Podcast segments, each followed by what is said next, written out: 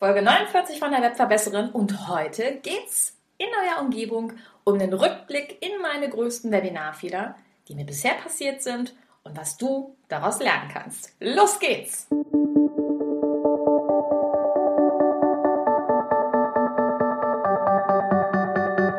Mit Webinaren erfolgreich. Der Podcast, mit dem du als Trainer, Coach oder Berater online sichtbar wirst. Erfahre hier, wie du dich und deine Expertise durch Webinare gezielt sichtbar machst. Und hier kommt deine Webverbesserin, Mira Giesen.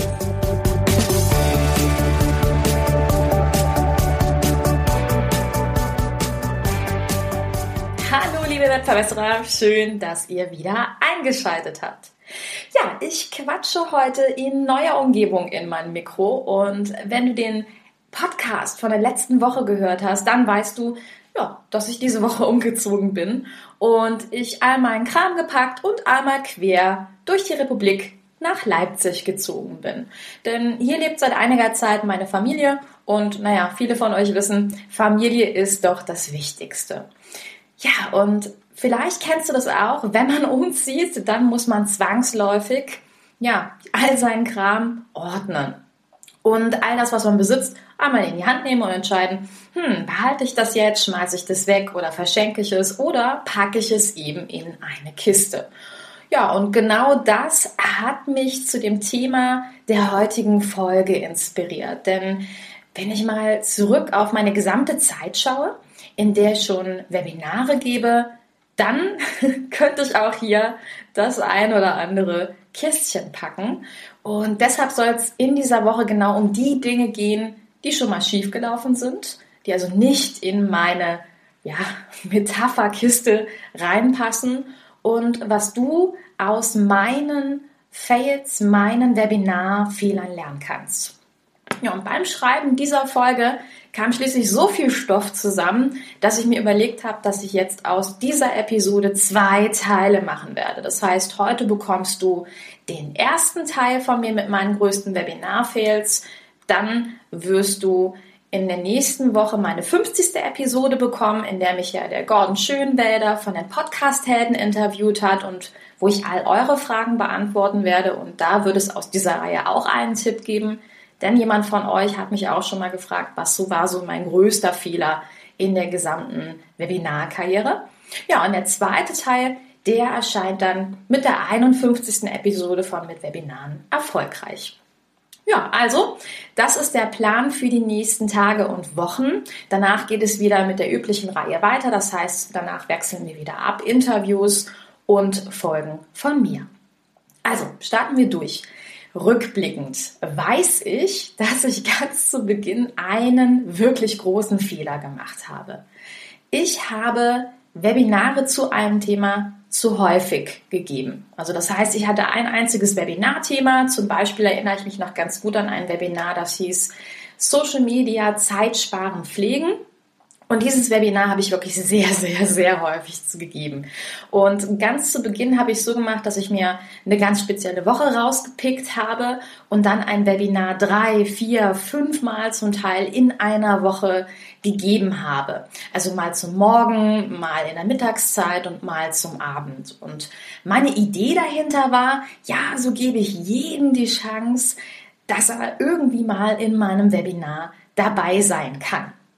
Und viele von euch da draußen wissen, man kann es sowieso nicht immer jedem recht machen. Das funktioniert nie. Und bei Webinaren ist es in dem Fall tatsächlich genauso. Denn das Problem bei der ganzen Sache ist, und das habe ich nicht bedacht, wenn die Zielgruppe dein Webinar nicht mehr als exklusiv wahrnimmt, dann sinkt die Wertigkeit deines Webinares. Das heißt, wenn ein Interessent sieht oder auch denkt, ach, hier das Webinar, das gibt die doch im Moment ständig, ja, dann melde ich mich irgendwann mal an. Dann passiert eins, dein Teilnehmer wird sich mit einer hohen Wahrscheinlichkeit gar nicht anmelden, weil er einfach nur eins wahrnimmt, dass sie jetzt schon seit über einer Woche oder seit zwei Wochen für mehrere Webinartermine gerade Werbung macht. Es kann auch passieren, dass sie auf deine Landingpage kommen und sehen, ach, da gibt es ja fünf, sechs Termine, ja gut, mache ich später, schaue ich mir mal genau an. Und genau da liegt das Problem. Es kann mir also passieren, dass du deutlich weniger Teilnehmer in den Webinaren auch hast, auch dadurch, dass sich das von der Zeit einfach verschiebt. Und daher mein Tipp an dich, halte es wirklich exklusiv. Ja, also das ist ein ganz, ganz wichtiger Tipp. Gib ein Webinar nicht zu häufig, es sei denn, du hast vor, es zu automatisieren. Es gibt natürlich so Abläufe und Vorgänge, wo man sagt, boah, das jedes Mal aufs Neue immer und immer und immer wieder neu zu erklären, möchte ich nicht. Dann kannst du natürlich dieses Webinar automatisieren kannst dadurch Zeit sparen, aber denk bitte daran, ich bin ein großer Fan davon, wenn es ein automatisiertes Webinar gibt, dann nenn das auch so. Nenn es automatisiert, nenn es Evergreen. Ja, Fehler Nummer zwei, den ich gemacht habe, war die Webinaraufzeichnung, also ne, das Video von dem Webinar nicht zeitlich zu limitieren. Und diesen Trick, den habe ich von der Claudia Kauscheder lernen dürfen. Die war mal als Interviewpartnerin und Interviewgast hier in diesem Podcast dabei und die hat erzählt, dass sie ihre Klickraten, also die Anzahl der Klicks auf die Webinaraufzeichnung, auf das Video unglaublich erhöht hat, indem sie das Video einfach nur 24 oder auch 48 Stunden zur Verfügung stellt. Und auch hier merkst du, geht es wieder um Exklusivität. Das heißt, wenn etwas immer zur Verfügung äh, steht, dann schieben es so rum, äh, dann schieben wir alle das gerne vor uns hin. Ne? Und das ist natürlich das Ding. Wenn ich aber ganz klar kommuniziere, die Aufzeichnung steht nur 24 Stunden zur Verfügung, ja, dann steigt automatisch die Exklusivität und damit auch die Aufrufe der Aufzeichnung. Ein weiterer Fehler, den ich schon mal in meiner Webinarreihe zum Thema Verkauf erwähnt habe, war, dass ich mir zu wenig Zeit für den Verkaufsteil gelassen habe. Also vielleicht kennst du das auch der Content-Teil ist rum, du hast halt deinen Input, deinen Mehrwert gegeben und nun geht es darum, dein Produkt oder deine Dienstleistung an den Mann und die Frau zu bringen. Ja.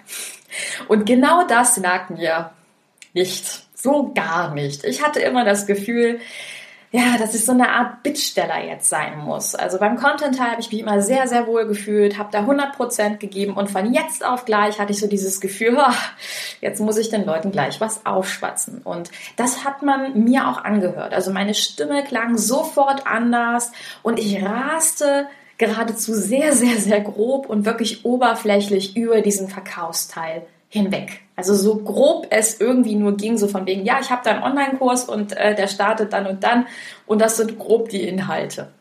Ja, und erst wirklich viel später kam mir die Erleuchtung und zwar in Form einer E-Mail von einer Webinarteilnehmerin. Und die hat mir ein super Feedback gegeben, wenn du mir jetzt zuhörst und du weißt, dass du es bist. Danke nochmal, dass du mir diese E-Mail geschrieben hast. Denn sie schrieb mir, wie toll sie dieses Webinar fand und dass sie auch wirklich Interesse an dem Kurs hat, aber dass sie im Moment gar keine Ahnung hat, was der Kurs denn jetzt ganz genau beinhaltet und für wen er gedacht ist. Und sie hat es mir auch so im Zitat geschrieben, ich hatte so das, äh, den Eindruck, du willst auch gar nicht so sehr ins Detail gehen. Könntest du mir jetzt bitte etwas mehr darüber erzählen? Du kannst mir auch gerne ein Video dazu drehen. Und das war mein ganz, ganz, ganz großes Aha-Erlebnis. Also mir wurde klar, dass meine Teilnehmer den Verkaufsteil gar nicht als nervig empfinden, sondern dass der sogar interessant für sie ist, was ja logisch ist. Du gibst vorher Content zu einem speziellen Themengebiet raus und danach wird dein Produkt, das, was du hinterher verkaufst, ungefähr auch zu diesem Themenbereich äh, das Ganze beinhalten. Es ist ja totaler Quatsch zu denken, das interessiert die plötzlich nicht mehr. Und seitdem gewinne ich persönlich immer mehr Gefallen daran, auch weil ich einfach weiß, naja, dass ich nicht all die Verkaufstricks der dunklen Seite der Macht von da draußen anwende, von denen ich dir schon mal erzählt habe. Ne? Ich mache es so, ich weiß, dass ich meinen Teilnehmer in der Regel ein richtig, richtig, richtig gutes Angebot mache. Und warum sollte ich nicht gern davon erzählen? Im Gegenteil, das hat ja einen Mehrwert für die, die mir jetzt gerade zuhören. Und das als Tipp meinerseits, lass dir Zeit für den Verkaufsteil. Du kannst es auch mal für dich selber beobachten. Wenn du in einem Webinar bist und das Thema dich wirklich interessiert, dann hörst du doch hinterher gerne zu, was da alles drin ist. Also ich persönlich finde das unheimlich spannend. Und auch wenn vielleicht jemand vorzeitig aus dem Webinar rausgeht, völlig egal, was, was für Gründe er hat, der wird seine Gründe haben. Alle anderen sie sind jetzt gerade bei dir und an deiner Leistung interessiert. Also das Wichtigste ist, sei präsent. Wenn du verkaufst, dann verkaufst du. Du machst nichts anderes. Du verabschiedest dich von jemandem oder irgendwas, du verkaufst gerade. Und das ist eben wichtig, sei präsent, denn verkaufen ist wirklich gar nicht zu denen ist ganz im Gegenteil. Ja, und solltest du die Episoden zu dem Thema Verkaufen in Webinaren noch nicht kennen, dann wirf einfach mal einen Blick in die Show Notes.